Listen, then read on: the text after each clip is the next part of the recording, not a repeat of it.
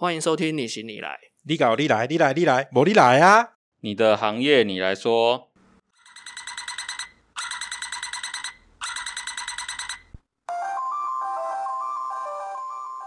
嗨，大家好，哎，我是继续维持失业人设的夏，嗨，我是阿伟。今天没有威好，哦，我是大伟，我说错了，我是大伟。你要你继续你要更名对不对我要更名，更名，我是大伟。好是大伟，然后今天没有威好，然后我们暌违已久的外景，今天来到我们第一集就有讲到的手摇饮是四十岁以后中年转业最热门的职业三个里面其中一个。对。对，然后我们也约了很久，终于约到了。今天我们先欢迎董哥，大家好，我是董哥，我叫董哥，我是三十岁啊，不是四十岁啊，哦，你这么年轻哦，对快三十三十几而已啊，少年老成。对对，少年老成，董哥跟阿伟嗯跟我是我们之前是也是前同事啊，他会开手摇饮，其实我也蛮意外的。本来觉得你应该会开潮流店啊什么的，啊，对对对对，因为 比较符合你的形象。可是你从从我们全公司离职之后，你就先去做嗯保险的，还是没有，其先？实其实从球鞋店离开的时候是休息了两年吧，快两年的时间，对，因为中间也有去开刀啊，因为有一些职业伤害，所以都有去开刀干嘛，然后也有在思考说自己要做什么。中间有去摸索别的，嗯，对，包含说自己设计衣服这些都有。设计衣服之前就有先去做业务啦，对，因为就那时候就是觉得说学历出身没有到太好，而且以过去公司的经验，其实你找不太到自己想要的一些工作，因为大部分都还是找你去当可能某个品牌的店长啊或什么，啊，其实自己原本的公司发展的就还不差，只是说既然都换工作，就不要再做一样的，不然干嘛离职，对不对？所以后来就有去做业务。那第一个转行做业务就是房仲，对，因为那时候有朋友，先防重，对啊，因为有朋友本来就是在做中介的，啊，就说感觉不错，很赚钱，啊，我就想说以后自己会买房子，那我就去做房仲。对，啊，进去之后其实摸索的大概三个多月左右的时间，其实发现说那边其实生活并不是自己想要的，因为我觉得做业务就是要自律嘛，自由度要高嘛，而不是说你什么东西都被绑在那边。所以其实做三个月就觉得，哎、差不多摸熟这个行业。简单来说，就是一个勾心斗角的环境。哦，所以防重也是勾心斗角啊。对了，反正其实很多广告都会打的什么啊，我们会互相帮忙干嘛？其实它市场就这样子，你每个人进来就是要靠自己啊，你不会说有什么大家互相帮忙，每个人都还是希望说自己的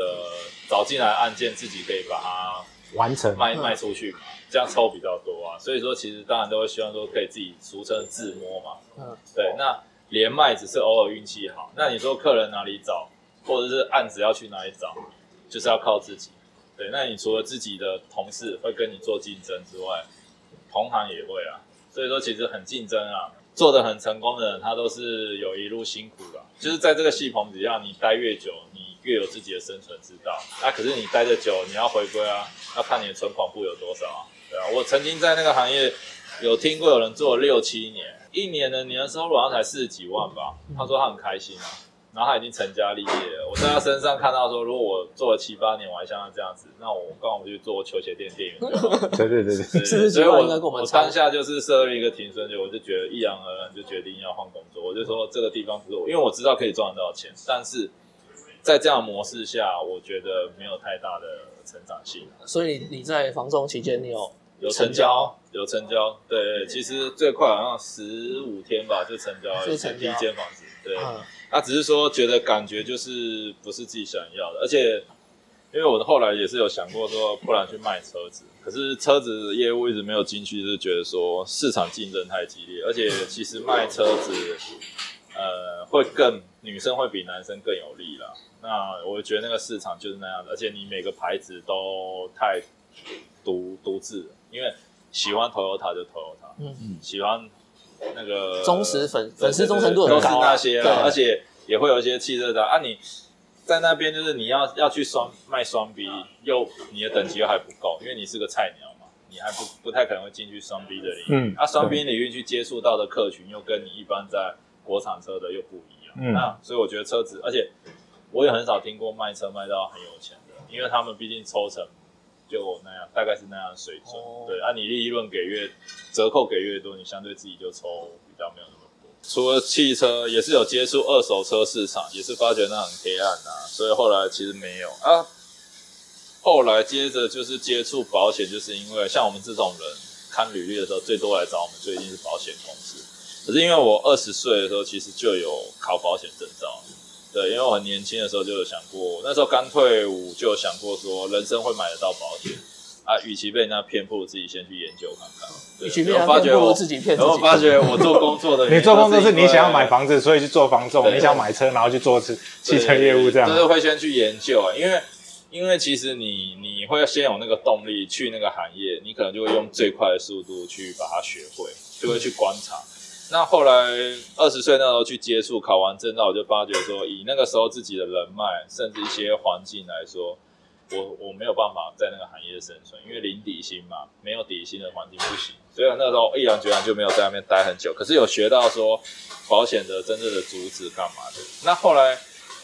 其他保险公司找我之后，我就试着去回归嘛。我想说，那看看现在的黄金跟以前会不会不一样。但我进去之后，我发现其实现在黄金好像跟以前黄金没什么两样。对，因为因为因为再加上那个啊，消费者接受度比较高了啊。其实没有，其实消费者接受度还是跟以前一样，没有很。我最早考到证照是那个什么宝城人寿，嗯然后先后来又进富邦嘛，在南山嘛，对，然后后来又有去保金，对，啊一路走来，其实我就觉得说这东西都是好的，啊各家各业都有好好处，但是其实就是觉得说单一保险公司你就是在拼竞赛啊，一个竞赛走完又要再一个竞赛，对，然后又有责任额，那你族群没那么大的时候你要怎么办？后来辗转，其实我后来离开保险业之后，我还有去做过别的，因为那时候有客户跟我聊一些投资的东西，有一种东西叫做那个外汇保证金，嗯，对，在台湾比较没有那么普及，在国外跟大陆那边比较多，对，那后来也有去那个公司在做，完之后会有一些不知道对他在那边见识到各就是一些东西之后，然后还有开发之后，后来就又再换了一份工作，就换了一个蛮特别的工作。这样讲好像我三十岁之后一直在人生都在换工作，哎，超已经很已经很经历很多了嘞。对啊，其实就是会是对什么有兴趣，就是想说赶快找比较能赚得到钱。对，但是你你你之前前面的工作，你都是觉得女生比较有优势。运动用品不一定啊，其实运动用品我那时候会换工作，是说以前其实对运动用品有兴趣，就做的很开心。啊，到后面就是说，其实这中间我就已经有想要换工作，只是说一直还舍不得，因为就是喜欢那个行业，跟自己兴趣一样，所以一直舍不得。那后来有机会接店长的时候，就觉得说，就当做给自己一次机会，最后就把它冲。但是当你冲到每个目标的时候，又变成说，人生已经没有目标，没有遗憾了。其实就不会想要做，而且那个其实是用血汗去砸来，你就会觉得说，好像回顾自己前面十年的工作经验，好像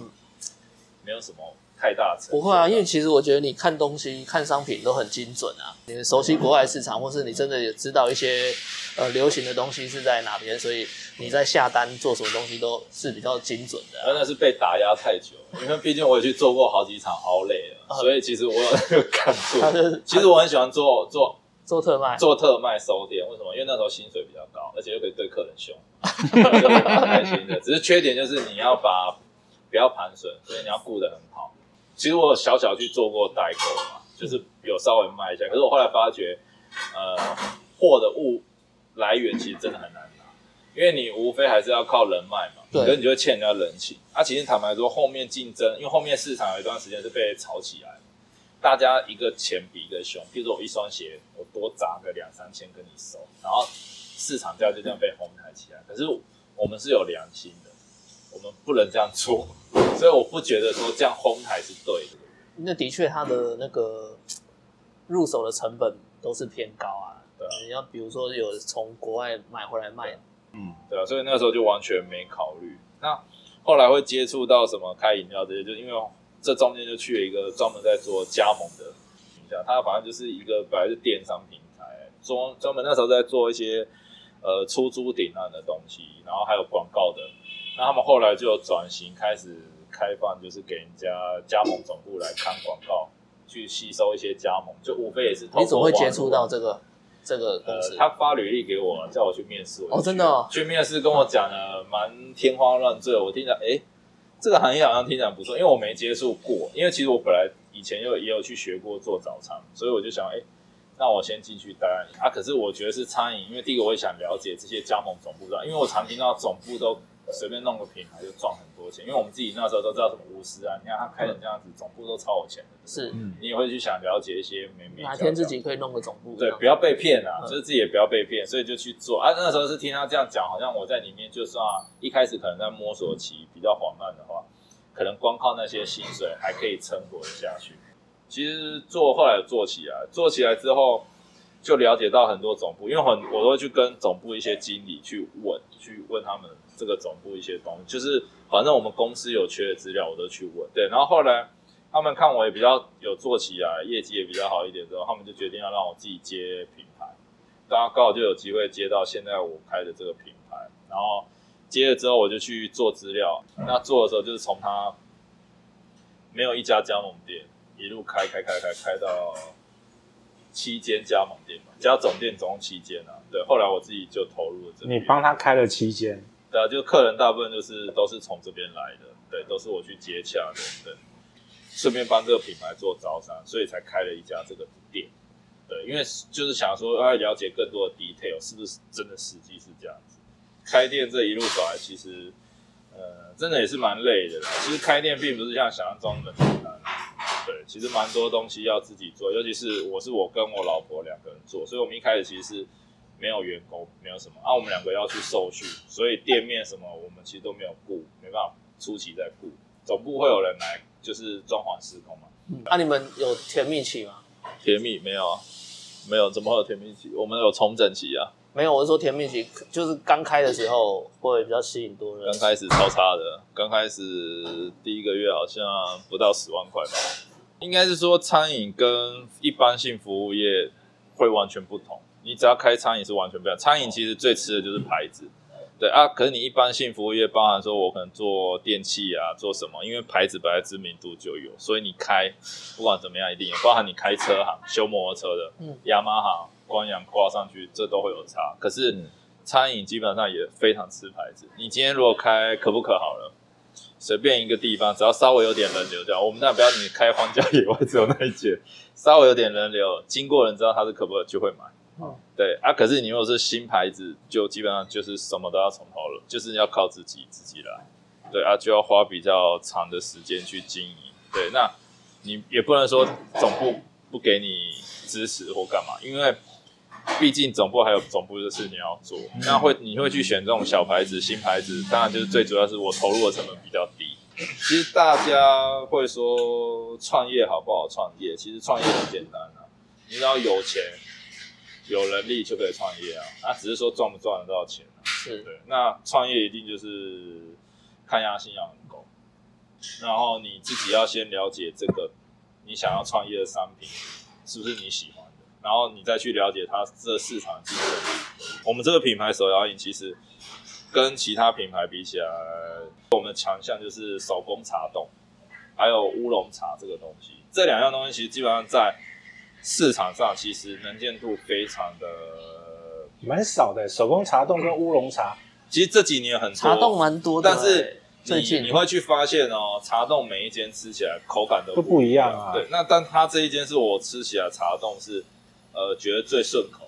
茶味不会太重，也不会太甜，然后也蛮 Q 弹的，就是刚刚好。那在乌龙茶很少有饮料是以乌龙茶为强打主打的，嗯，对，那乌龙茶喝起来也真的很顺口。对，因为乌龙茶给人家一种感觉，就是老人家在喝的，可是他却可以把一个乌龙茶的东西去做成一个蛮特色的饮品，我觉得不错。对，然后再去思考它的成本方案价，在市场上也不会说太难，金额也是算是蛮符合大家投资手上，因为跟一些更知名品牌比起来，当然它算很便宜，啊，跟一些太 low 的品牌比起来，它又算是中规中矩对嗯，然后整个外观设计都不错，所以后来就会决定说，啊，那就做一家店，其实开起来花的钱非常的多啦，绝对远远是超过那个成本价。你们如果自己未来有机会开店创业，就会发现说，可能总部跟你讲一个方案价，可能比如说两百八十八万好了，你自己还要大概再抓个一百万左右，一百到一百五才有办法把整家店开到好。对，因为这里面包含租金啊、初初期人事成本、首批原物料，还有什么预备金，对预备金、周转金这些，对，都准备好，你才不会说开店开到一半没有钱。嗯对，没有钱的时候头真的很痛，很麻烦。你前面受训在是受训什么？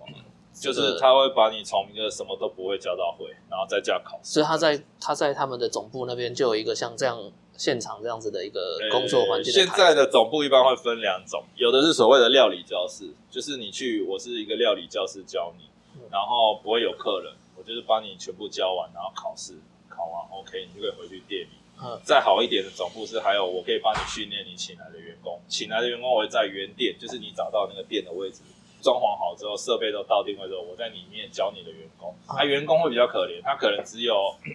几天的时间就要学会了，啊，你加盟组可能可以学比较久。对因为你都出钱了，当然要教对对对，因为他教要帮你教会嘛。对，现在一般饮料的受训来说，如果以店面式来讲，大概最短就是十五天，最久就是一个月。对，那你说一个月可以学到比较精髓，当然是会比较学到比较多，因为你就去那边总部当一个月的劳工嘛，不停的摇，不停的背，其实也不是不停的，就是他是让你一个月整个在饮料店里面生活，你就会懂得整个作息，每天要干嘛。啊，所以那一个月也是在他们总部的饮料店里面。对，有的有的有的总部是直接让总店教教育，就当教育训练啊，所以你就在里面生活一个月，就当一个月的免钱的劳工，他不会给你薪水。啊，有的会包吃包住啦，就会提供员工宿舍给你，啊，有的就不会，你就是自己想办法。我记得我们之前有去过一次一间下午茶，然后他因为他在那个什么中中山中山北路那边，因为它的店面其实是很难约的，可是它的总店是在某一栋建筑的楼上，但它是有呃，它得要预约，但是它有预约名额限制，嗯哦，然后我们有一次就有成功的预约，然后去吃，然后后来大家从旁边了解就知道说，哦，他们其实那间是总店。啊，他是专门在培育他们自己店里面新人的地方。比如说，他们只能接十个客人，那个下午茶他可能一次只能接十个，一一梯次只能接十个客人，因为他们里面全是新手。然后有一个老师啊，或是一些师傅在教这些新手做这些东西，这样子所以你就是变白老鼠嘛，我们就变白老鼠。对对，我们就变白老鼠。可是他就是因为可能有师傅在啊，所以他的东西也不会还是不会到差到哪里去啦对对对，看不出来是新手。就其实应该说品质是很好的，只是嗯服务上面是新手的速度。慢啊，呃出餐速度慢应该说对出餐速度慢，可是服务上面来讲是没有差别的。对，服务上面来讲没有差别啊，因为它摆盘上来，其实我们也没有去过外面的店吃过嘛，所以其实你对它你也不知道，只是觉得哎，到时候去外面看，觉得它超好的。哎，就这个我就不知道了，因为它其实好，它很难预约，那间店很难预约，我不知道现在好不好预约，那很久了。可是我才知道说，哦，原来也有像刚刚董哥说的那样，就是他的总部它本身就是做成一个可以营业的场所，然后去训练他们店里面的新人。那训练完之后，才推出去面对客人这样子。对啊，我们如果回归到店的时候，还有一个适应啊，但是坦白说，你回来的时候，其实你只是学会的是皮毛，很多经营面还有一些东西就是不可预期，你要遇到了靠自己才知道去摸索。对，那我们这家店其实开初期其实是真的蛮蛮惨烈，因为第一个我们冬天嘛，饮料店冬天开本来就有影响，那再来就是我们开的时候，我们员工其实没有请到很到位，所以再加上又要开幕活动。再加上我们的一些设备器材，其实有一些小小的出错，嗯所以说其实我们前面的三个月是一个阵痛期，其实我们的课程是真的是从后面三个月开始才慢慢培养起来。前面三个月的人其实全部都是人家是甜蜜期啊，我们是摸索期啊，等于说我们其实现在还可以存活的，已经算很厉害的事情。对，所以这家店其实感触蛮深，很多东西从什么都不会，然后去弄到会。那你说总部应该要帮你啊，你缴了那么多钱，对不对？其实这个东西很难讲，因为大品牌是有大品牌好处，它本来就发展的很成熟，而且人家跟你收四五百万甚至三四百万的费用，他当然要把你雇得不错，但是他也不是说把你雇到什么服服帖帖，不可能，只是说你什么东西就照着他方法做就对了，他会通知你该干嘛就干嘛，所以你有问题就跟他反映，可是反映给大总部，其实大部分也不会得到什么好的解答，因为他只会告诉你可以不可以，就这样子，因为他们就是比较强势嘛。可是你看到营业的时候，你就不会跟他砍回来那么多，因为他就有办法可以给你生得出五十万以上的因为营业额。感觉有时候你要投资投资饮料店或投资餐饮的话，嗯你当然是去报一个比较大的牌子。虽然你的呃加盟金或者前期投资会比较庞大一点，但是他自己本身的他是自带流量的啊，对就是带回来的收益是高的。对，会会是高的啊。那你为什么会选择对？只是因为钱的关系，然后选择这个牌子？其实其实关键刚才有讲啊，我去报大品牌，我赚钱回本速度一定会快啊。可是你要想，这个大品牌当初是不是也是从小品牌开始？对，嗯，真正赚钱的人到底是他从小品牌开始赚，还是他大品牌之后才开始赚？大家可以去想一个问题。我我们举例可不可好了，他一开始出来的价钱不是这样子，它是短短一两年内每个每几个月它的加盟金就一一路调整。为什么？因为它的广告曝光量变大，开出来的店很火红，讨论度变高，这些都是总部去花钱去做出来的。那这样这样，原本开出来的店，因为这些广告而带来收益之后，是价格就调整，开始回收。那最红的时候，大家它秋冬的时候推出了宝可梦联名，把原本饮料店最大的遇到秋冬业绩会下滑的，把它拉回来。嗯对，那个时候又在涨一波，宝可梦联名，它要花很多钱去做，这些钱都是要回收的。嗯而且在最后，他这家饮料店，其实我们那个时候，在我前一份工作接触是，他本身幕后其实是有别的行销公司在帮他做在，他其实是已经被一个公司给入股，是那个公司在操盘，才变成现在的这个可不可，大家看得到这个可不可。啊，这个公司它本来就是在餐饮操作上面是很厉害的，因为它背后有更大的金主，就是中国大陆的资金。简单来说是中资啊，会不会发生像以后一方的事情这很难讲。对，可是一方其实也不是总部的问题，其实是因为一方总部在做海外代理的时候，是把海外的的拓展权签给海外的加盟主嗯，所以当初一方会发生的只是说，是因为一方那边大陆的代理自己自己做的对对对，嗯啊，只是说你不了解这个背景的人会以为说，哦，那是大一方去大陆设的总部，其实不不是。是，其实其实他那个大陆品牌签下代理。的代理自己讲的，对，所以像五十啊很聪明啊，他去大陆是自己开总部，就是这个原因。嗯，对，那很多客人，其实我以前最常遇到很多客人会说，哎，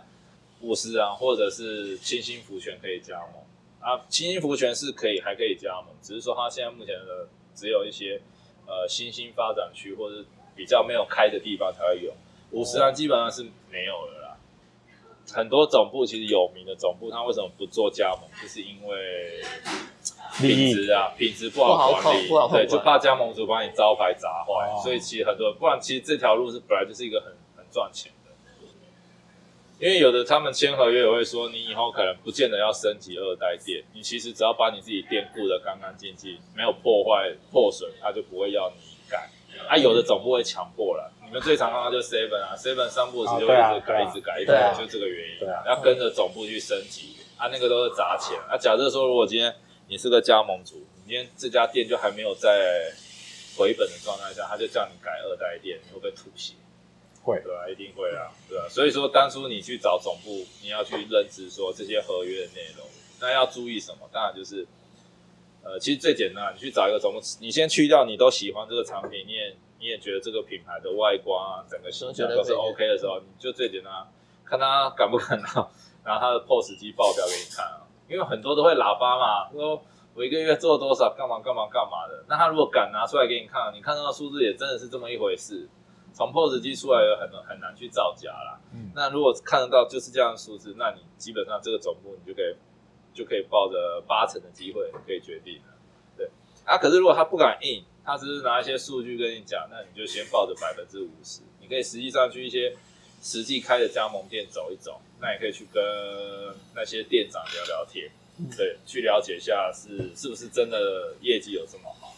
大品牌有大品牌的好处，新品牌、小品牌也有新品牌、小品牌的好处。啊，只是说大品牌当然成本高，利润到底好不好，我觉得就是要看它怎么。对，那不是说可不可不好，只是说我相信可不可真正赚钱的人是在他还在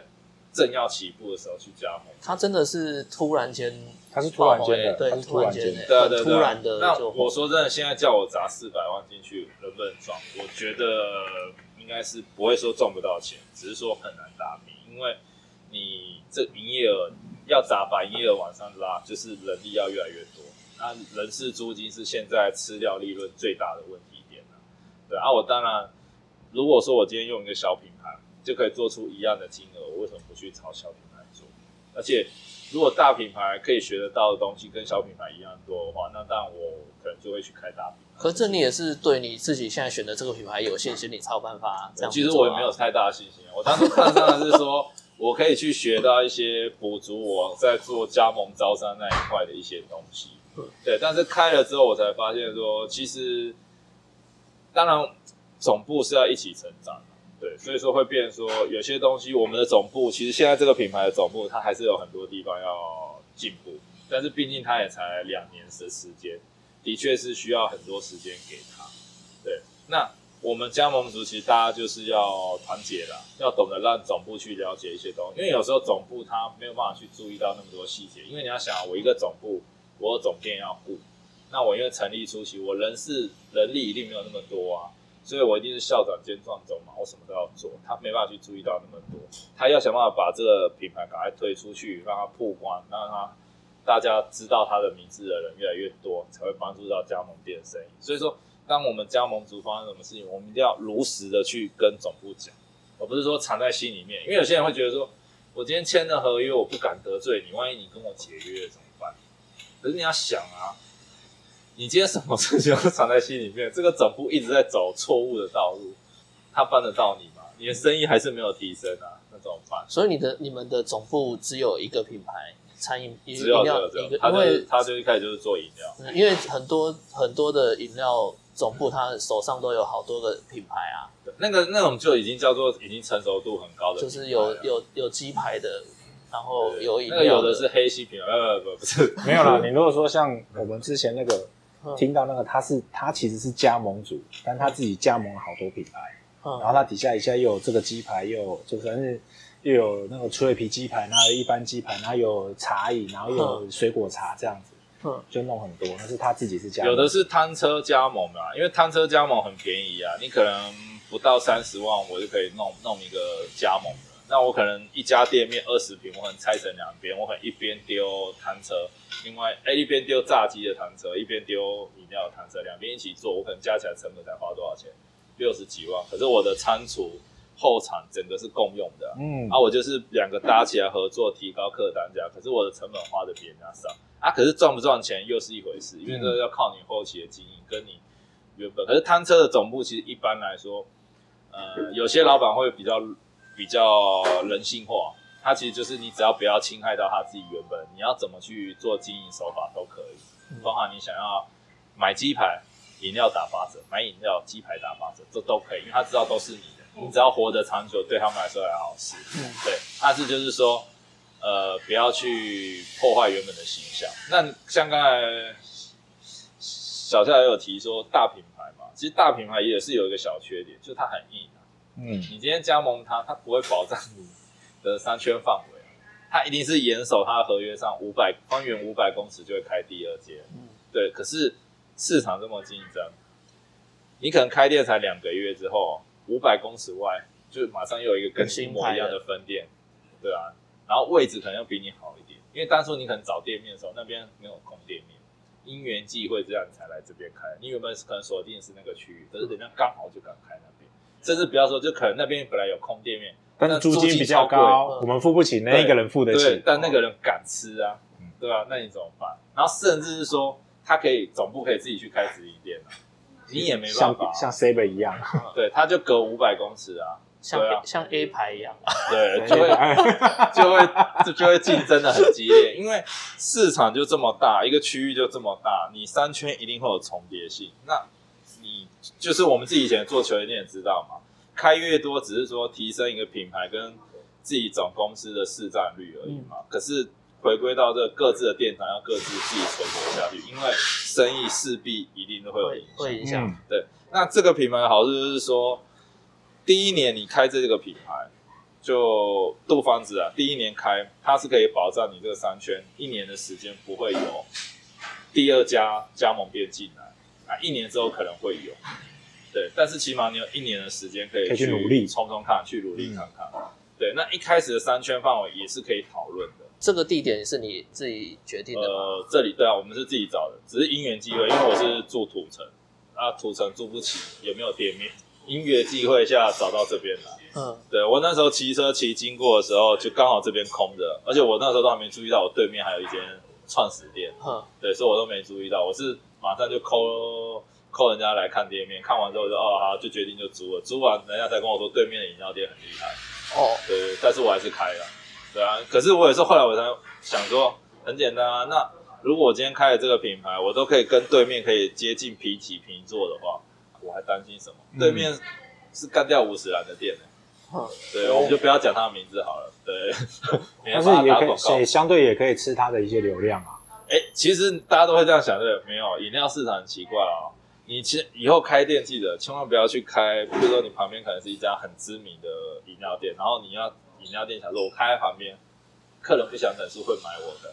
啊？不会没有这个问题，客人还是会继续等，对不对？对跟那个什么那个呃大同运动中心不是有个猪血汤吗？那个他的斜对面不是也开了一间猪血汤？对，真的没有捡到客人啊。那个昌吉街的猪血汤，我知道是他们是兄弟，好像不知道是兄弟还是表兄应该是，很多是吵架，就是亲戚吵架分分开的。哦，对，啊，大家也去了，不知道不知道哪一个是正宗的。嗯，可是这个就证实刚董哥说的理论啊。其实你们只要去公馆看一下，公馆有一条街，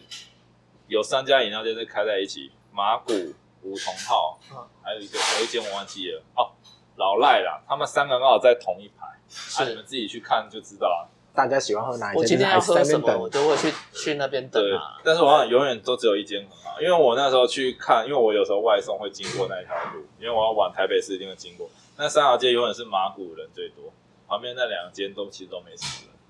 哎，马可是古永远都在排队啊。可是这个有没有一个可能性是马古的动作比较慢，然后他故意创造出这种前面都在排队的样子？呃我有想过，可是重点是也不会排到那么长。你旁边的员工看起来就真的是没事做。对，那其实营业额可能三间营业额其实都不差了。真正更得利，就会说还是会是马古是生意最好。而且你要想的是说，你如果开这么大，你真的是抱着请客人的心态来开店，你不如就不要开了。对啊，你都捡人家剩下的，那你干嘛开店？因为我以前有个专科有个同学，然后因为他老婆是之前在五十岚当店长，然后后来他们想说啊，就干脆自己出来开，所以他们就在逢甲自己找了个店面，然后自己自己开饮料店，就是没有牌子，就自己开的，自对了这对开开了一年多吧就收掉了。嗯然后我就问他说啊，真的不好赚吗？他说其实根本赢不了人家。他说以在逢甲那边那个区域来讲啊，他说只要对面那个摇饮料的美眉比他们家的漂亮，就输了。这又是女生的问题。对，就输了，因为他因为通常像那种呃，因为那个已经大概五六年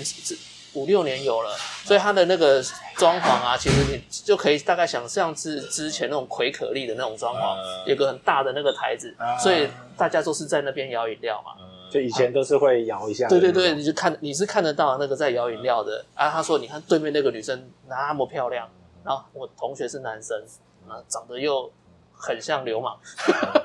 所以其实只是小下来点出一个论点，其实自创品牌，其实以前我们做跑加盟，为什么自创品牌会阵亡率会相当高？是因为很多人他会觉得说，我可以先去哪里学啊，学完之后可能会出来就可以自己开。其实没有，因为加盟总部为什么会有很成功，就是因为它很多东西是市场已经试了很久，嗯，嗯他抓得到顾客要的东西。嗯那自创品牌常常会迷失掉，因为我可能以为自己的东西是很好喝，实际上开出来其实没有很多人喜欢。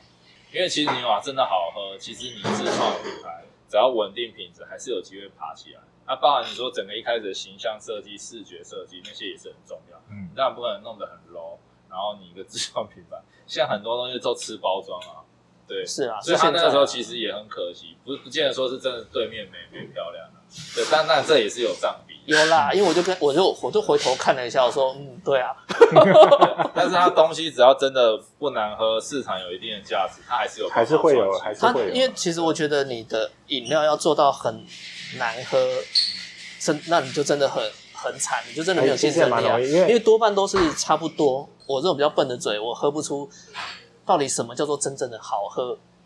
应该是说让你有记忆点，你知道它的。哦，对，喝起来觉得不就。像有一阵子台湾的手摇饮很流行，名字取的肉肉粉取的都不知道是什么东西，嗯。然后我们就举又拿可不可妹妹来 Q 举 Q 好了。啦妹妹 好喝到妹铺茶是。对啊，可不可的它的菜单名，你去看它的名字，其实什么白玉什么什么，对。然后你再看下面的简介，结果就什么加什么，对。这样子，对。对。对。可是是不是就会让你有觉得哎、还蛮特别、蛮好玩的、蛮新奇的？你都永远不知道它是什么东西，就是这样子啊。我好像只有去买过一次可不可，就是为了那个杯子，然后我女儿要那个宝可梦的杯子，哦。所以我去，然后我一去看那个菜单，我不知道要点什么，我也是我也是第一次去，我不知道怎么点，哦，我不知道要点什么。别别人告诉我、介绍我，我之后我才会点。嗯啊，我就看他那边旁边的招牌有什么，然后我就问他说：“嗯、那个有那个杯子吗？宝可梦的杯子？”他说：“哦，有有有。”然后我说：“哦，好，那那就那个，那就那个。”因为有时候那个名字取起来就会很别你就真的扭。不知道那是什么东西啊。真的啦，真的啦，还有还有那个想要饮料店，我就刚讲到我我朋友他输给对面那个妹妹嗯，我记得我以前去夜市，包含去光华商场，我不知道你们有没有喝过大脚桶，有。我没有哎、呃，柠檬柳橙，嗯，那个大脚桶每次出来在用饮料的那个妹妹都超正的，嗯，然后他们就会在那边喊要不要再甜一点这样子，然后他说我先给你试喝一杯哦，然后就弄小杯的给你，然后说要再酸一点吗？然后我又听到的声音，我就会转头，然后过去 然后买一杯，不管他到底甜不甜，我都还要说嗯我要再酸一点，因为他可以多跟我讲几句话。那你就是被因为妹好看，然后被吸引走，因为他就真的你这个肤浅的家伙，我就是肤浅，可是可是他就是柳橙汁加柠檬啊，然后我觉得因为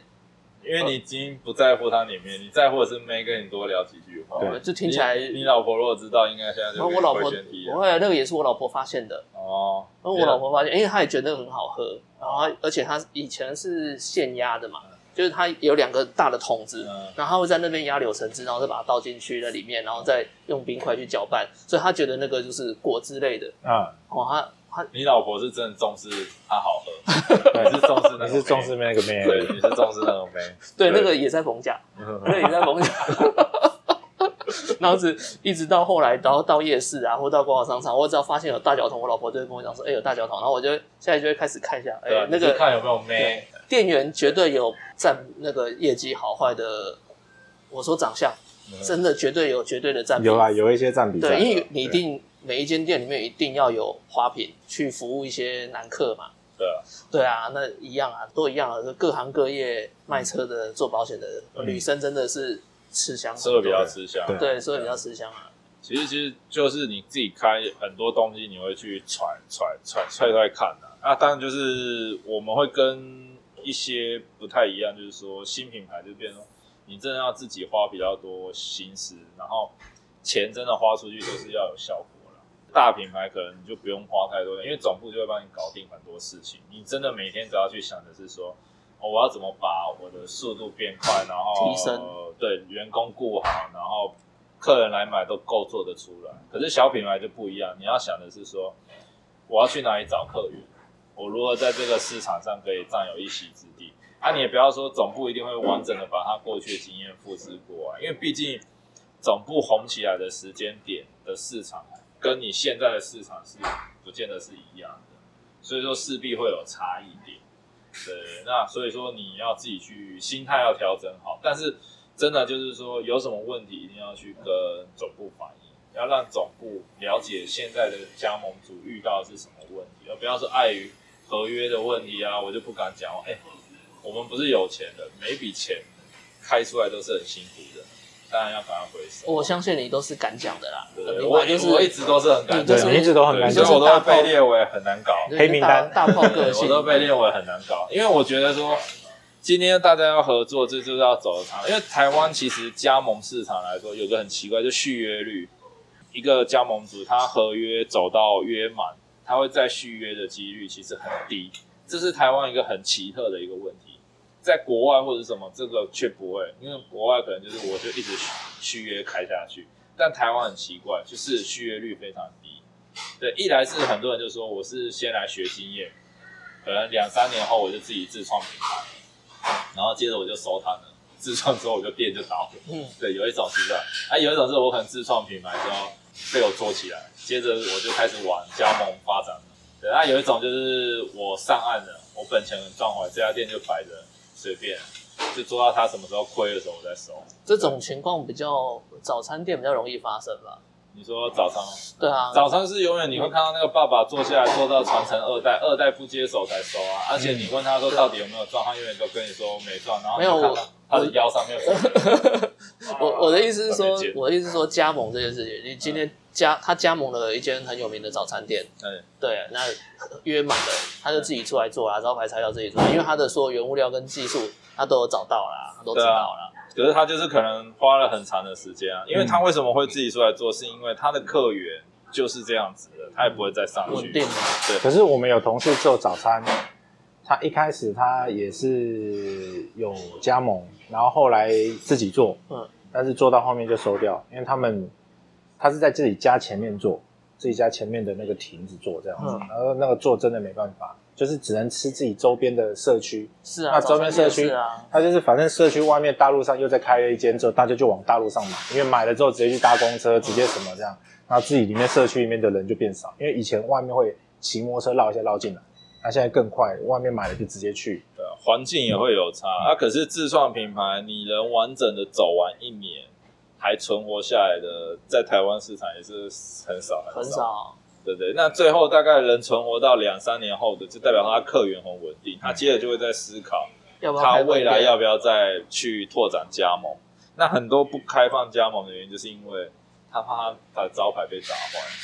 对，那加盟当然没那么好好好弄，就是说，毕竟总部都希望我今天遇到的不是像像我这种七七八八的人。不对啊。可是你当初要加盟的时候，总部知道你的身份不是？知道啊，可是其实当然这个还是要摩擦，因为其实毕竟我不太知道很多 detail，因为毕竟我也不知道他讲真的假的啊、哎，所以你那时候加盟的时候，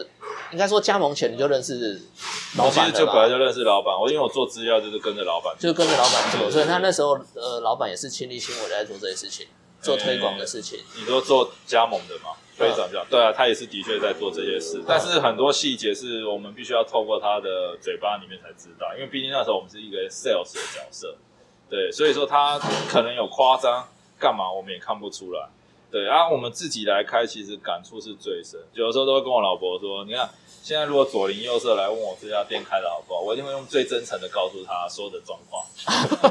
最真实的感受。其实不会说说不会赚到钱，其实会赚啊，还是会赚钱，就看你要怎么去经营。那只是说回归到说，你不要说抱着很大的期望说，哦我们今天可能加盟新新品牌就可以像可不可一样，哦，这个总部会帮我们多大干嘛？我们只要去想说这个业绩要怎么。哎，这个我们业绩要，哎，人员要怎么排班就好了，因为大品牌跟新品牌还是都会有差，就是营业额是个最简单的事情啊。对你，你现在开饮料店，基本上就是五十万营业额是一个水平，任何一个品牌都一样。你基本上一家店开出来做不到五十，其实你都要去检讨说，我为什么会做不到五十万？对，包含我们现在也还在努力。可是我也刚才我成家店开到现在是一直持续在往上走，而且，呃，我自认啊，其实真的学到蛮多东西。但是我可能跟我其他加盟店比起来，我生意不会算最好的啊、所以其他的你之前帮杜胖子开的七间，哎，六间吧对，算六间，对，六间店里面你不是最好的，我不是最好，我算最差的吧？他本来你算最差的他本来起源没有人在哪里？在泸州啊。哦，所以他本来就是北部的品牌。对对，他本来就北部。然后，然后他的现在生意最好的店是在最好的应该是算高雄，在高雄。高在高雄啊，对，高雄他那个地方就在瑞丰夜市出来。哦，对，但是他其实他是本身是旁边的店，算是一个老字号的甜点店，所以它算第一个铺啊。再来是它那个厂其实呃，因为是南部第一间，就算进军南部第一间，总部那个时候其实放比较多心血跟资源去在给它。对对对，就帮他弄了一个地标。那再加上他原本的，他老板娘也算一个投资者啦，但是他找来的得力助手其实蛮强，本身就是以前有常年做五十岚的经验，只是后来因缘机会去做别的工作，那又不要给请回来回来做。哦，那当然，那个人也是被高薪安排在里面上班，那当然他也要做一些事情，才有办法对起这老板娘。对，嗯，所以我觉得是一个天时地利人和就会这样发展起来。那但当然说，台北这边遇到这一波疫情，饮料店遇到疫情到底有没有差？其实不会说非常严重，不会，因为我相信有其他餐饮比我们更严重，但是我们其实影响力真的不大，对，因为我们还是有很多资源在做，那只是说就是要靠自己努力啊，只是说我做到现在真的有些店加盟店生意都还是比我好，我没有到很很很好，你有一直在成长，但别人其实都很好，表示其实这个牌子它还是有一点未来对，其实是有发展性的，只是说看说未来总部的走向跟所有加盟店要怎么去帮他去做。那我这边其实从一开始，我因为我有说过嘛，我一开始其实业绩没有很好，然后又发生很多多灾多难的事情。那我现在其实抱着心态就是说，我就把我每一杯的饮料品质就做好，我不见得说要去用行销账去跟人家打，我就把我品质做好。那人争取给我客户的消费者的一些福利，我会想要再去跟总部争取。那最主要就是我一天的杯数要冲得起啊，这才是我最、嗯最大要做到。目前总部耳朵会张开听你们讲话，诶、有会持续改进啊，因为一开始我的设备出问题，我也是反应很久，后来总部就把设备就更换了，一些小东西啦，你应该都是很凶的在讲啊。没有没有没有没有没有，我记得你以前跟总部讲话都很凶啊。那是以前不一样啊，以前其实因为以前其实去当球鞋店的时候，就是抱着就是说那家店是自己开的啦，所以其实就会比较凶，因为毕竟我们那时候店长年收入要破百，真的就是要靠那个奖金，不然做的像狗一样要干嘛？也不是做的像狗啊，就是说你要背负的那个压力，其实真的会觉得是很机车。是啊，所以现在这间店是真的是你自己开的，所以你在跟总部，我可以想象到你在跟总部讲话的那个口，气。其实也不是说，就是觉得说你有些难听应该是说我知道说要要等待他们去成熟成长，只是说有些东西我就会觉得说，你知道恨铁不成钢，就会觉得说你明明可以做得更好，你为什么不做？然后你却一直往另外一个方向走，就很奇都塞乐色给我这样。我我以前做的 A 牌哪里有限量的东西，就是就是乐色啊！你看现在的年轻人去接个 A 牌，环境这么好，还不努力一点？嗯，满街的布斯特，布斯特至少你还可以搭到首播。我以前要布斯特都没有布斯特，现在布斯特也没有什么人要啊、那是因为后来泛滥啊啊！这是 A 牌最会操作的方方向啊，不是就是先把东西玩烂吗？加速玩烂。加速玩烂，然后、可是然后在你离你很近的对面开再开一间再开一 A 牌间对啊，可是你们自己想，再开间我以前的 A 牌，你我连 boost 都摸不到，连在外面吵很凶的东西跟我都没关系啊。这但是我们那个时候觉得很奇怪的一件就是只能，土生土长啊，就是只能靠自己啊。明明明明明明就是业绩最好，最好的然后什什么都没有然后重点是当业是大环境不好的时候，你就被拿来开刀，然后怎么以前的老板不会去看一下整个全部的加盟店的数字，看一下说我们跟第二名差多少嗯？对啊，是有哪一家店有追到我们屁股啊？对啊，我爆水管都还可以坐赢人家，就很好笑啊。我说可能人家就会找你麻烦。其实那时候会离开真的是太多原因，就觉得说其实就很累啦，变得都不是一个没有动力在，因所以为你你看你你讲到球员，就是驾轻就熟啊，所以对啊对啊搞不好你真的是对还是没没没。可是开球鞋其实真的现在的兴趣真的降低很多，因为有没有些你你的兴趣一直都不是在你的兴趣都在赚钱，对哎，对对对所以说，球鞋店不是赚钱，你在球鞋店做是开始负债，因为你一直在花钱。那是你花赚不到，钱那是你要买啊。对，所以说没有，所以说真的赚不到钱。对，可是你现在开饮料店，甚至开吃，你说这家店其实开下来，有一天真的赚钱，我会再开第二间？这不一定啊，对，不一定会再开同样的第二间，因为我自己的个性是觉得鸡蛋不能放在同一个篮子。是换品牌，对我可能会再往别的触角发，或者是说可能就不要那么累，变成说投资别人。对，嗯这当然是我自己希望啊。可是现阶段做这个，就是把这家店做好之外，再来就是说赶快的把业绩稳定，然后别人来找我们，万一人家真的有意识想要加盟这个品牌，你也可以来聊聊。对，然后我会告诉你最真实的那一，因为其实从以前跑加盟招商，我跟客人讲，其实都不会太喇叭的，我不会跟你讲说哦，开这个多少赚，干嘛二三十趴的净利啊，干嘛什么那么夸张？不会啊，其实我都会告诉你最最保守，就是十趴，你营业额做多少，大概十趴就是你的净利，对，扣除你的人事开销什么，那你去找的租金行情大概就是落于在哪里，就是这样。我不会告诉你这个真的很好做。今天就算我如果身为可不可的业务，我也不会告诉你很好做，因为我觉得每个人来来来创业，他的一开始起步会不一样。有的人真的就是我是抱着我人生最后的财产，就 不是财产，就是全身的家当全身的家当来开，所以我真的不能发生，因为可能我这个失败，我可能真的会爬不太起来，这是一种嘛。第二种是我就是有钱，我找好几个朋友一起开，只是我可能有这个能力，可是我们每个人都丢一点。他、今天这家店如果真的做不起来，哎，我们各自去找工作，那、这笔钱不会影响到各自的生活。嗯啊，万一做起来我们就发啦，嗯以后翘着二郎腿就有钱，这是一种然后啊，第三种就是说，说我就是有钱啊，林北就是要做老板，所以就是开了一间。开我要开来当老板，请员工来做。对对对，我就是要虐待人的、啊，对对对，就这种，对对对，因为我们去遇到的加盟主，一定各种都有。对，那我会觉得说，就是如果你真的是最后一种，就是钱就超多，那当然是无所谓。但是我还是会跟你讲很真实，但是你要怎么开都无所谓。可是如果最怕就遇到第一种，就这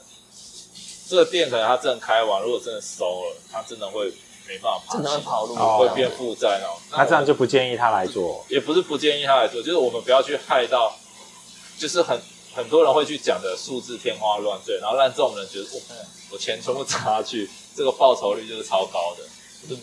你去把这种人拉进来，结果害到他，害到他，对，因为这个就是一分耕耘一分收获啦。鼓励创业者就是说，你有多少钱就去做多少事情，而不是说要大量的去找银行借钱来创业。借钱来创业其实会很傻。你今天要借什么，找你的亲朋好友借就好，就是那种没有利息的，你压力会比较轻。开完店之后，你可以去申请台湾现在政府有的清创啊，清那些，或者是政府一些公布的小型商行可以申请的创业贷，大概一百万的扣打都还蛮好申请的。有那个东西之后，再拿去还人家的钱。可是如果你一开始都是背负着银行的信贷、什么借来资金去开店，其实这家店就算再怎么赚钱，你也不够还那些，因为利息高嘛。嗯对啊，所以我会鼓励大家，就如果人力够，你就是去找利息很低的去借，或者是朋友借，然后去把本钱累积大再开。可是也要去思思考说，呃，你未来这家店开的十趴，假设的净利十趴，到底能不能去 cover 这些？嗯，对对对，然后万一不能 cover，就算这家店是赚钱的啊，可是你还完你的贷款，你还是没有钱生活、你是亏的。所以真的全全部都要事前评估，哎，对嗯，要量力而为，就是比譬如说我只有一百多万，我就不要去硬想着我要凑钱，然后去开可不可，嗯。因为你就是没有那个等级，因为你凑了三百万开个可不可，你光还那三百万你也还的很累啊，嗯，对啊，那我有一百万你就去找一百万的品牌去做这些，那我当然刚才说过了啊，方案价你再加个一百到一百五，就是你所有的建店成本包含租金，所以说也就是说，如果你今天只有一百万，你要去找的店是什么？可能只有不到五十万的加盟方案，这个数字很重要。对，可是不到五十万加盟方案，你摊开市场上有什么？我要就叫我餐车摊摊好了啦摊车啊嗯，摊车不不见得是饮料，什么炸鸡啊那种摊车摆路边摊的，就是我不用店面，就是一个位置就可以鸡蛋糕摆的。嗯对鸡蛋糕可能你只能当兼职啊。鸡蛋糕，对对哦我我有进去那个社团了解了一下，是啊，呃，大概如果你餐车要好一点，大概八万块。哦，然后那八万块是餐车而已哦，那你要那个烤盘啊那些什么的，可能这就大概要两万块左右，所以就大概十万。大概十万块。呃，啊，剩下的原物这个鸡蛋糕就是我去高雄签约，十万块算贵了。十万块对，因为我那个加盟主席签完之后，大概开两个月，他就跟原本总部一个月还两个月就跟原本总部解约了。嗯为什么？可能被绑的一些规则太多了，后来他就自己去学技术转移，干嘛把模具？因为其实你说鸡蛋糕贵是贵在上面那个模，模模具，哦我说的两万块模具是你可以自己开你要的新的模具，对对对对。那其实下面摊车结构啊，其实都很便宜。其实你只要那个模具开好啊，下面那个摊车弄一弄，可能全部成本起来不到四万块就可以搞定、嗯一个鸡蛋糕基本有的。他那时候好像花六千去重新技术教学，模具改一改，他其实前后花不到一万就重新再卖。但是我会不鼓励创业者，就是说我一开始创业当正职，我就是做鸡蛋糕，因为你会饿死自己嘛。可能几千块对人来说是还可以爬得起来，可是你就是浪费时间啊。嗯啊你看我们开这家店也是搞一搞，花了半年时间，现在才稍微比较上轨道。因为我们现在其实已经迈入下一个期，已经脱离草创了，已已经迈入就是开始要比较正式，因为最近你们的话，刚刚好你们今天来，其实我们已经把一些资料都换新的，就是从现在开始，可能接着我跟我老婆会慢慢的往幕后去走，就是我们会尽量放手让下面的员工去做。对啊，因为上一次来的时候只有你跟你老婆，今天来已经看到两个员工了。对，因为我们这边很多资料现在全部都换新的，因为就是差不多时间已经可以到了。还没有找花瓶，花瓶在我的理念是没有花瓶，我要找得到是花瓶又人做事的那种，就很厉害的可。是其实现在饮料店本来就应该说餐饮会做的小朋友真的不多啦，你不用太期待像只会做酒啦的时代。对，因为现在真的要找的不好找。那其实我们本来就会希望说，这一百六十星要给的有价值，所以我们会比较倾向找的都是对的人。对对，我觉得就是人努力做啦。我们说，因为毕竟我们这边的饮料店可以顺便打广告一下，我们这边的饮料店其实开出来的东西福利比较好，包含说呃三节礼金我们也会给，对，是总部给还是你给？我们自己你们自己给都是不会是加盟，都是加盟这是你们自己对的。他不会管薪资，那我们基本上时薪就一百六嘛，那未来会调薪，就是考试要考过，我们就给你调薪。是你们自己考试吗？还是到总部考试？我们自己考试，自己考试对，我们有考一套过之后会规则调多少？看情况啊，因为你还是要结合，这个只是你一个考调薪的依据，但不是说你考过就会调。哦，对，不见得，对，是要看你还有其他工作对吧？那当然，三节礼金、生日礼金我们都会给，然后再来就是说，还有那个叫什么绩效奖金啊，年终啊，年终奖金我们就看我们如果这个年度有赚钱，我们就会分红，对，这是一个分红机制。那绩效奖金就是如果单月我们有赚钱，也会分红。对，这个也是我们开的。那再来开发奖金，就是说，如果你有自己去接到单比较大的，比如说你可能有亲友想要一次订十杯以上，我们扣掉外送服务费，我们也会给你抽趴，哦十趴。是哦，对，比如说你哇，可能这样你们记账很难记耶。对啊，哦不会不会，我们有纸纸跟笔，因为我们每次送出去的东西都会做记录，那个都是月底算薪水就会算算，哦那个其实当场就会写下来。比如说你今天可能接了一杯，比如说一杯饮料五十块嘛，你接个十杯五百块嘛，那我们一定会扣掉外送嘛，因为你外送的话，像我们的员工如果自己出去外送，奖金是十块钱，那假设是你自己送，就是减掉十块，就剩四百九。四百九里面的十趴，你就是四十九块是你的抽成，哦四十九加十块等于你这一趟五十九块耶五十九了。嗯那假设说今天你没办法自己送，那这一趟就是扣掉那个要外送外送的运费然后剩下一样抽，等于说你四十九块还是可以实拿。哦，那这样还不错哎。啊，外面有的地方是基本上做饮料店就是都没有这么多服务对啊对啊就是只给你时薪嘛？对，那我们都有给这些，所以说我们对员工的要求就会稍微比较高一点。那当然我们也有鸡巴的地方啊，做错饮料当然我们就是要罚钱啊，因为这个很重视，因为我们其实这边就是品质、服务经营、环境卫生，然后再来就是诚实跟态度，嗯这五个是非常注重的事情。对，你可以看到我们其实蛮干净的啦，没有像很多饮料店脏兮兮。对啊对啊我对啊，们也是第一次到饮料店的后场啊，我们有其他经没有。其实我我看过其他饮料店后场，就是没有那么干净的。嗯对，其实我们会一直去顾一些东西，那可能也许我们这边规定会很严，所以有些人来可能，或者是他有别的饮料店的经验，来可能都不适应就会离开。可是我们因为正是一个新品牌，所以会比比较要重视求这些。我自己啊，别家加盟店我不晓得，但是我是重视蛮多的。对，因为包含说现在改一些新规则，就是连打烊的流程我们都会有帮。对，就是那你们，我刚刚看我看一下你们，所以你们七点就开始把卸茶茶卸茶，就把茶桶都倒了，茶都倒掉了。对，因为我们要希望让员工准时十点就可以，基本上就是不要耽误下班时间，十点就可以准时走。那等于我们七点之后就就不卖茶了。有茶，只是我们卸到百合壶，就变得比较机动性的，哦而不是说把它放在茶桶里面。茶桶里面哦就是一样，还是有卖，就是杯数不会那么多这样子。而且放出来之后，我们会去抓要不要再煮，因为毕竟到了晚上七点后，其实离我们打烊时间越来越短时间对，我们就会抓还要不要再煮的时间，有的时候都没有。那像我们这家店，其实珍珠一直都很热卖啊，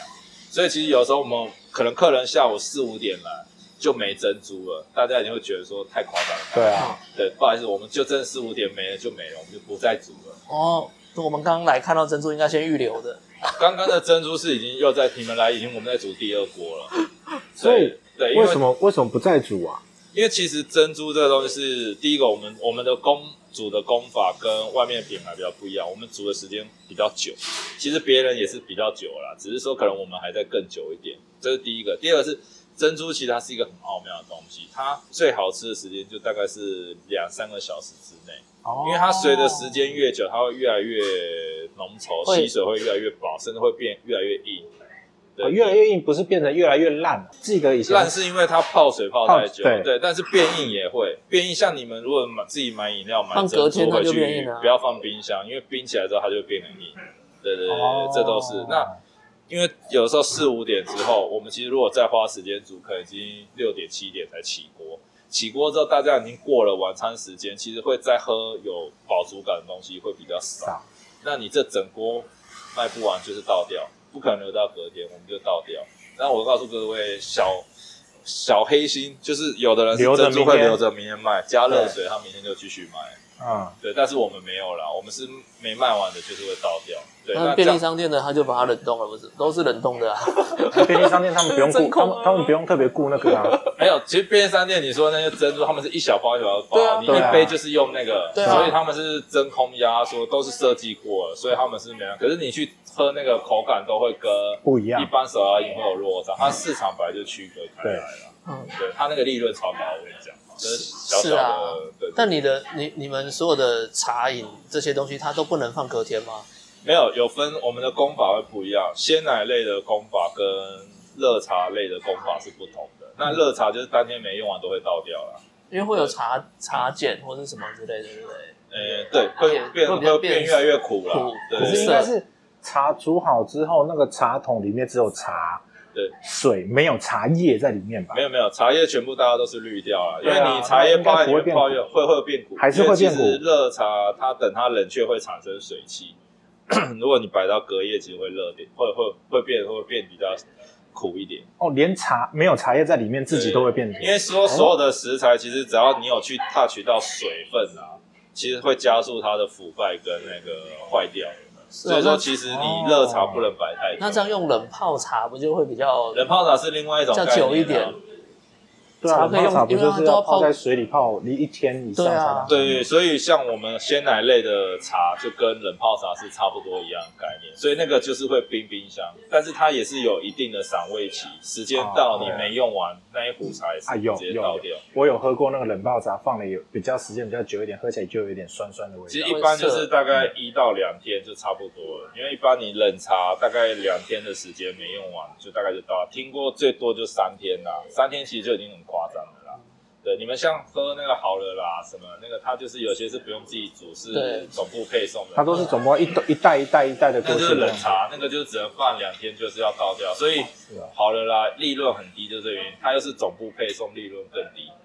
然后他们又有巡，他们是规定那一桶豆花桶没卖完两天就一定要倒掉，不能买。而且其实哦，那难怪好了啦。后来很多摊都是做一做就收掉，做一做对，因为利润太太低了，又没办法。而且现在的环境不流行那一种。对，以前是修过短袜，现在不流。可是那个如果去工业区，还是蛮赚的。还是蛮赚的。呃，对我觉得它其实只要换杯子就好了，因为它杯子太大了，其，实不是那么好它有三个 size 啊不，是那么好拿。它有三个 size 啊。当初出来的数学就是大，因为以前市场没有那样子啊。对你啊，呃，你可以一千 CC，但是你杯子换一下，就是换再换长一点，或是换怎么样？哦，没有长一点，客人会觉得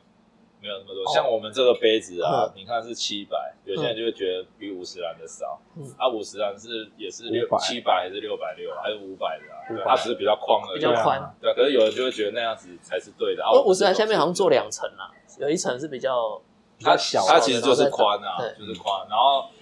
米克夏现在也换成换成宽的，啊，我们这种是比较细长。然后你自己再去看 Coco 的，他们是材质又比较厚一点，对它材质但是它的也很细。对，哎像我自己喝 Coco 的，我就会觉得，嗯，好像稀稀疏很少，可是实际上那个都不太可能会有误差，因为那个是用电脑再去做的色模的，所以不太可能啊。对啊欸，你你最初你最初刚开始要跟你老板说要加盟的时候，因为你们应该本来就旧识，对不对？本来就没有哎、我是跟他是因为是对对因为他业务接触才业务接触，然后他知道，然后那时候你跟他说，哎、我我要加盟你的品牌，那时候他有没有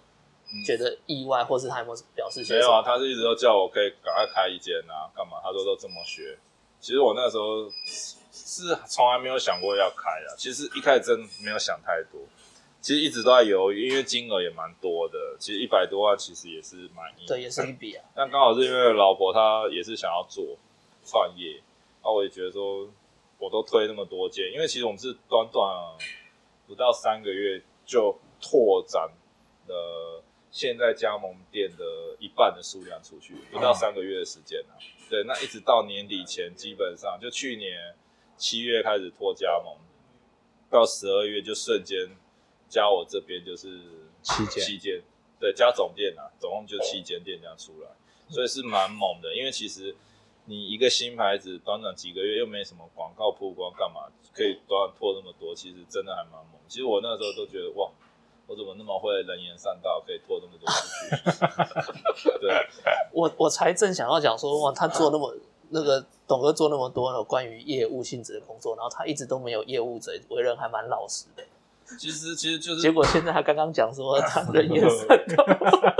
其实是觉得蛮自己有时候那时候是，可是因为自己那时候知道说，其实你那时候打电话真的是每个客户打都会跟他推这个，就是客人有意识想要加盟饮料店。只是说他可能原本留的那个品牌，他去问过之后不是很满意，那就赶快给他推，那推就会告诉他这个品牌优缺点。可能很多业务都只会讲优点啊，但是我就是优缺点都会讲，那就是鼓励他说你可以上网先看看，那你有机会就是来喝看看，然后再进一步的谈，因为我会省车马费嘛，不会随便就是冲下去跟你谈。嗯，对，我会觉得你先有意愿，觉得也不错，对，因为我觉得人要创业。他真的有心要创业，他一定会先去了解，他才会来谈。那如果你连了解都不了解，就说哦，那你赶快下来跟我谈，这种我就觉得你应该只是想来听听而已。那听听的话，网络上或者电话或者加个 line，我把简报给你就好了，你看一看就好了。通通常那个加盟的年龄层大概都在哪边啊？嗯，不一不一定诶，也有遇过，之前有遇过一个二十几岁做 seven 做六年了，他妈妈就是家里还算不错，就给他开，所以他们就。创创业开，对，然后开了店之后不到八个月吧，店就收了，业绩很好。他为什么收？前面三个月还是四个月，营业额是破百的，一百多万，单月营业额就破百。对对对。那为什么收？因为服务态客诉啊，服务态度不好，得罪了在地人之后被封锁，业营业额好像从原本一百多万瞬间掉，一路掉掉掉掉掉，掉到夏天的时候已经剩下四五十万了。那因为店租压力本来就高，你掉到这样就知道就差不多。因为他们那时候做，其实已经做到蛮让总部都觉得说，哇，这样店开出来营业额那么高，很漂亮。但总部也处理他的客数，也处理的蛮累的。对，年轻的也有啊，我有看过，也有很老的啊，嗯，就大概是四十几岁也想要创业。可是现在蛮多总部都朝年轻化，所以说。其实你基本上你四十五岁之后，你想要创业，很多总部都不会收。哦，真的不会收的原因不是因为你钱不够，或者是没有心，主要是体力啦。哦。因为餐饮做体力真的很累。我我坦白说，我像我现在快四十，我做这个其实我都觉得每天都好累啊，我全身膝盖关节都在睡觉。对。而且你都是已经站习惯的人了。没有，我后来其实离开职场之后，我就去开刀，就因为我膝盖什么都有受伤啊，只是说因为。这个真的要搬重物，真的会蛮累的。而且你这边是，其实你是十三个小时如果从开店开始到打烊，然后其实是十三个小时。九点半就要来了嘛？对啊，主茶是我们。对对啊，九点半来到十点半。就像我们现在录音谈话，其实外面也是做饮料做的很火热啊。其实你要想早期只有我跟我老婆两个人的时候，我们是这样。我们甚至过年，我可以跟你们说，过年我们是调整十一点到晚上九点，九点打烊。对，然后过年那时候是我们开店初期业绩最好的时候。当然，因为整条街都没有人卖饮料，因为大家都休息。啊，因为只有你。只是那时候很疯狂，就是我们早上几点来？九点半一样，九点半来煮煮当天要用原物料。煮完之后，早餐大概就是要赶快吃。十二点开始之后，就再也没有休息了，一路就是到卖到晚上七点还八点，因为中间也不能去煮煮东西，就是那一天就全部都会卖完。卖完之后，接着就是九点拉铁门，我跟我老朋友才可以坐下来吃饭。吃完饭，我们再准备明天要卖的东西。晚上十一点多快十二点才回家。嗯，对对对。但是你说那一天营业额多少？也不过大概才一两万，哎，两万块接近两万块而已啊。哦快接近两万就这么累了、哦。可是因为只有两个人啊，但是很多呢，你要想想看，而且我们那时候只有开一个外送那平台，一杯算七十块哈，因为应该是说那个时候过年大家来买饮料单真的太大，哦。外送平台下一张单就是十二杯、哦，十五杯，然后呃现场客人来买一次也是十几杯、十五杯、十五杯，就很少会有人来说我只要买一杯，所以那你刚刚讲的两万块，那个是连外送平台的都算在里面，都算进去，哦，我们一天就做超过三百啊。对啊，过年那时候，因为以我们那时候新开，真的是没有那么多经验，那时候真的很累。那时候就是我负责结账收银，因为我老婆做饮料速度比较快，她就负责做。我们这是这样两个人搭，然后结完账摆杯，左边的饮料就哒哒哒哒哒，然后外送平台来就会说要等多久，我就会说你看你的单在这边，还没有人到，你前面有人过。然后我说看你要不要转单，我们曾经一张外送单换了四个外送员才做好才送出去。哇，对，因为太多了，真的太多了啦。对，那现在现在也是员工这么多，其实有的时候遇到忙还是要等。对，因为我最高像我自己外送，最高有送过八十杯饮料出去，用一台摩托车载，然后我一个人就载八十杯去。一一台要怎么载到八十杯？这个时候就要发挥你的集中的创意，人塞就尽量塞，保冷袋人放多少就放多少，就这样子。车厢人塞也塞，就是这样出去。对，然后一路上就很小心的骑车，就这样子。因为一一杯破了，就是 整个状况就会很惨烈对。很惨烈所以我最高就是在八十杯啊，然后对，差不多像，哎，像昨天还前天在六十一杯吧，送去那个信义路，信义路那边，信义路哎，那么远没有东区四四点多公里而已，四点七啊，信义路三段那边而已，四点七而已啊。我们四点七也是要开外送啊，五公里内都送，对不对？没有啊，我最远土城也有送啊，你只要金额到我就送啊。啊，是啊，对，我们这边最高现在单单笔单的记录是一百二十三杯啊，一百二十三、一百三，但是是对方开车来载啊。啊对对对对，那这种这种就比较好，可是那个坐就至少要一个小时多。对，因为一百多杯都做不是一样的时候，真的会比较费力。而且这样一百多杯，一个小时多，如果里面是做冰的，那不就第一杯已经融化了？哎，对，没错，对啊，对啊，可是这没办法，因为我们像我们考试，加盟组考试是呃六分钟做五杯啦，那我们员工的话是七分钟做五杯，对，那但是这个大概你想想看啊，如果以七分钟，哎，六分钟做五杯，大家可以六分钟做五杯，等于一个小时时间，你就是一个人就可以做五十杯五，十杯，对，那三个员工同时下去做就是一百五十150杯杯，就已经是紧绷了。大概，而且这三个小时，这一个小时内你是没有在接任何的单，才有办法创造这样的的数量倍数。嗯对对对，所以只能这样子。就像现在你看外面两个人这样一直洗个不停，其实他们就没有办法，就只能这样子。对，他们都身经百战，所以我们可以在这边畅饮。哦外面两个新来的，他已经是做很久了，呃一个是我老婆啊，，对啊，没有没有，那两个是老手了，所以他们就可以这样子。对，哦，可是像这个时候，如果真的有外送的话，嗯，他们要出去外送就会比较紧。但我老婆也可以啊，因为之前我们只有两个人，早上的时候就我出去外送，他一个人。你那时候有设停损点吗？停损点哦，其实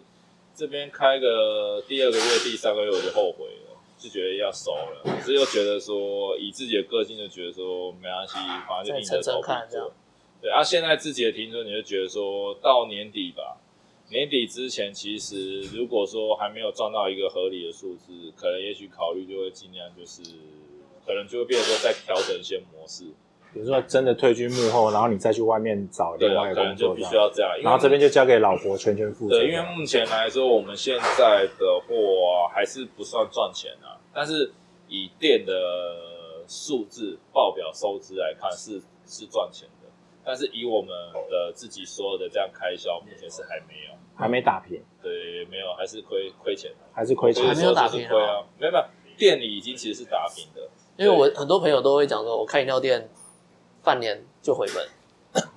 半年是有可能，真的啊半年就回本。他同学的弟弟在鹿港，对，啊然后开了那个什么台湾还是什么台湾台他他的第他那个吧，万波啦，万波，万波吗？对对对，他说他半年就回本了。对啊，有有的是有机会啊，但是以我们这个品牌，你真的开，假设说我钱都不是借来的，就全部拿自己的身家，你要半年回本，我觉得还是有难度啦。你说如果他不 OK，你可能会再出去找第二个方案不。然就是店就收掉啊，这对都是有可能。但如果如果店都很好，它有往上涨，就真的也不错。那到你真的到后幕后去操盘了也可以放心丢给店里面丢给店店长或是怎么样。那你可能会想要再去开第二个品牌嘛？有可能会再去做别的投资啊，金牛，我应该不会再开第二间店了，不会再开第二间餐饮，因为其实我有点累 而且到时候我都不知道几岁了，对啊，会有点累啦，因为开店真的很累，但是可能就是有一笔固定的金流，就是拿这笔金流再去做别的东西，啊对那基本上是不太可能会推自己的品牌，因为我本来就对餐饮兴趣是还好，所以说不会实际再去找设计一个品牌或干嘛，反而是说可能会，譬如说，哎、可能今天身边的人谁有这个餐饮他想要做，也许我觉得他的 idea 不错，干嘛，投资他就投资他，对啊，我可以分享我自己的经验给他这样做，但是应该是不会自己去创一个品牌，就是自己在开分店，除非是我老婆她想要开，那可能就 OK 就在开，不然我自己我是觉得人生一次就够了，对，所以你会先，反正现阶段就把这间店当市行仓库守着这样。对，因为我们店平数也这么小，差不多就这样子。你你有问过你有问过总部为什么取这个名字啊？哦，这个是我们创办人的阿妈，就是老板的阿妈，嗯她是日据时代出生的。嗯那个时候她的日本名是这个，哦，叫杜对对，对他姓杜，不是？对对对，不是台湾名字不是，是那个时候她日本的名字，因为那时候台湾是殖民啊，嗯你一定要取个日本日本名是字，对，她的日本名字叫杜芳就叫杜芳子。对他现在还活着很健康，对，高龄好像九十几岁了吧？对，然后他又是属虎，哦所以刚好就是用这个东西去做视觉设计啊，嗯，对，结合日式风格，对，应该是哈。看外观就梧桐浩也跟我们长得很像嘛，所以一九三八年就是他出生。阿妈的出生。那他本身就是在茶农或是在做茶洞这样子吗？他因为他是童养媳，他们会找一些小东西来卖，然后他本身自己会做那个手工茶洞，就自己做茶洞跟卖卖茶。因为古早其实你去给人家收童养媳，其实家里也不会到太有钱，就是对方家里不会，你能去用东西就这些东西，他就是拿这些东西去卖给那个时期的工人喝。对，所以后来就卖卖卖。那总部老板接手，就是自己来开饮料店的时候，就想过把这东西整合，然后自己做。那当然东西是有改良的，因为毕竟早期的东西是纯天然的，对，对。但是缺点就是说，制作过程会很久，然后对又对对对，而且比较，尤其是茶冻，就是茶味比较重，嗯所以不可能现在人喝不起来。包含麦茶，你台湾又没有麦子，对，对，所以一定要从国外进。这些东西都是去改良过之后才有现在这个品牌。对，哦，对，新品也是总部去研发啦。对，那这个牌子它其实在研发上面，它也会去思考说这个利润到底高不高。它是每次的新品是要到一定的利润，它才会推出来叫大家一起买。因为包含你上外送平台，呃，上那个一般的消费者买，都要有一定的市场机制，它才会拿出来卖。对，有些品牌其实它，譬如说这个饮料一杯你卖只能赚五块钱，这五块钱是还没有含你可能要开发票，就已经只赚五块，开完发票你就是亏钱。嗯，对，这个时候有可能总部还会要你主打，有的品牌会是这样，可是我们的基本做在这一点还做的不错了。就基本就他会先空，一定会让你们一定有赚到钱，才愿意推这个产品出来。对对对，那当然产品推出来能不能卖，那这就是要看总部的方针怎么去操作。但目前推出来到现在的商品也没有到卖很差的那一种啊，对，所以说基本上都还可以接受。嗯，所以主力就刚刚讲的茶冻跟乌龙茶。对啊，像我们番子乌龙鲜奶冻一天大概都会卖破百以上，对，最常做这个，哦，对啊，嗯，破百，对对对。我现在只满脑子觉得，等一下一定要带杯珍珠回去孝孝敬我们家。卖完了没？感觉刚才这样听起来，外面已经卖得差不多。哦，对对对，因为我们刚才最后你们来之前就煮一份而已，对，我们就想说应该就是卖到晚上这样子。还有，那我还有什么问题吗？我问完了那个清单上面的问题，哦，真的吗？这是我们最平常最主那个最基础的那些问题。最最基础的问题，因为他刚刚已经讲了，如果你你大概四十岁以后，那个体力会不行。对对对对，所以我已经被打枪了。对 啊，其实其实应该是说，你三人生其实三十岁你要去做一个思考点，三十岁你就会面临你人生一个差不多要收尾的阶段，因为那个已已经是你人生最后一次，你可以转行或者是选择新职业一个。因为其实我自己感触很深嘛，因为我以前做服务业做十年多，我二十九岁、三十岁的时候转换行业嘛。嗯那时候 PO 履历跟我二十几岁的时候 PO，那整个就是不一样，不一样，不一样。三十岁之后会找你的公司真的少之又少。我三十岁之后，其实我比较想做的就是，除了当然钱要赚很多之外，再来第二个就是说，它是属于可以周休日，而不是像以前还要排休。嗯，再第三个就是说成就感，就是说可能你变成是管理比较多的东西，因为像以前雇，因为你毕竟你转换嘛，你就是要屈就于低薪，可是薪水也不会差太多，可能两万多三万够养家活口都还够。对，可是你学到的东西，未来如果你两三年内把这个品牌在这家公司又带到一个高峰的话，你也许就可以为你未来会再服务。那时候是我的想法，但就没有机会。其实你三十岁之前，你在累积的都是你的筹码。你三十岁之后换这个工作，甚至是再走下去的方向，就是你要为你自己人生最后下半场努力。做了打算。对，因为上半场就是你一直累积，你三十岁之后要就是被挖角，要就是去转换，嗯去往别的地方走。所以你会听到有些人可能做的很成功，就是他可能都换工作，做的很成功，就是因为他三十岁之后他已经是整个抛弃过去，就去全心投入，用最快的速度做起了，对啊。还有的就是可能还活在舒适圈，可是你一旦过了三十岁，你那时候想要再离开，你也没有胆量的，因为你已经没有筹码了。对，嗯，你在职场上已经变成履历抛出来，已经是没有人要用你了。对对，因为请你的钱，我不如去请大学毕业生还比较便宜啊。对，所以说我觉得大家找工作就是你自己要去找，看能不能在这个领域变不可取。不可取因为我以前在服务业，我也是觉得说我是不可取代啊。其实后来想一想，我们这个行业不是说不可取代，我们每个人都是可以被取代的。我也是这么觉得啊。当初在前公司，我也觉得我不可取代啊，结果没有啊。其实太晚发现了，后来后来才知道说，其实也不是，因为反正他就是你离开之后，他们这件事情他就只是在找别别人做别人做对，那 就他永远会有凹更菜的人，他可能不是是啊，他可能不是凹公司的人做，他可能就是凹门市的人做啊。对啊。对啊，反正一定有人可以顶啊，因为自己在门市也是觉得，以前会觉得有些很厉害的员工，他一离开，好像对你业绩会有冲击。可是后来想想，你因为不想他离开，你要给他很多特权，要对他好，因为对别人很不公平。那真正有人看到这个现象，会觉得说，那我在这边努力要干嘛？嗯，对啊，所以其实后来就会觉得说，其实自己的状态就跟他们一样，所以没什么好努力，因为大概就这样子。反正在这个工作做久了，不是时间，不是被时间淘汰，就是自我放弃。嗯，对啊。那最后你都要回归到，就因为舒适圈而离不开，其实更痛苦。今天就先录到这边。好啊，好 OK 谢谢大家，拜拜拜拜。前面要打仗了。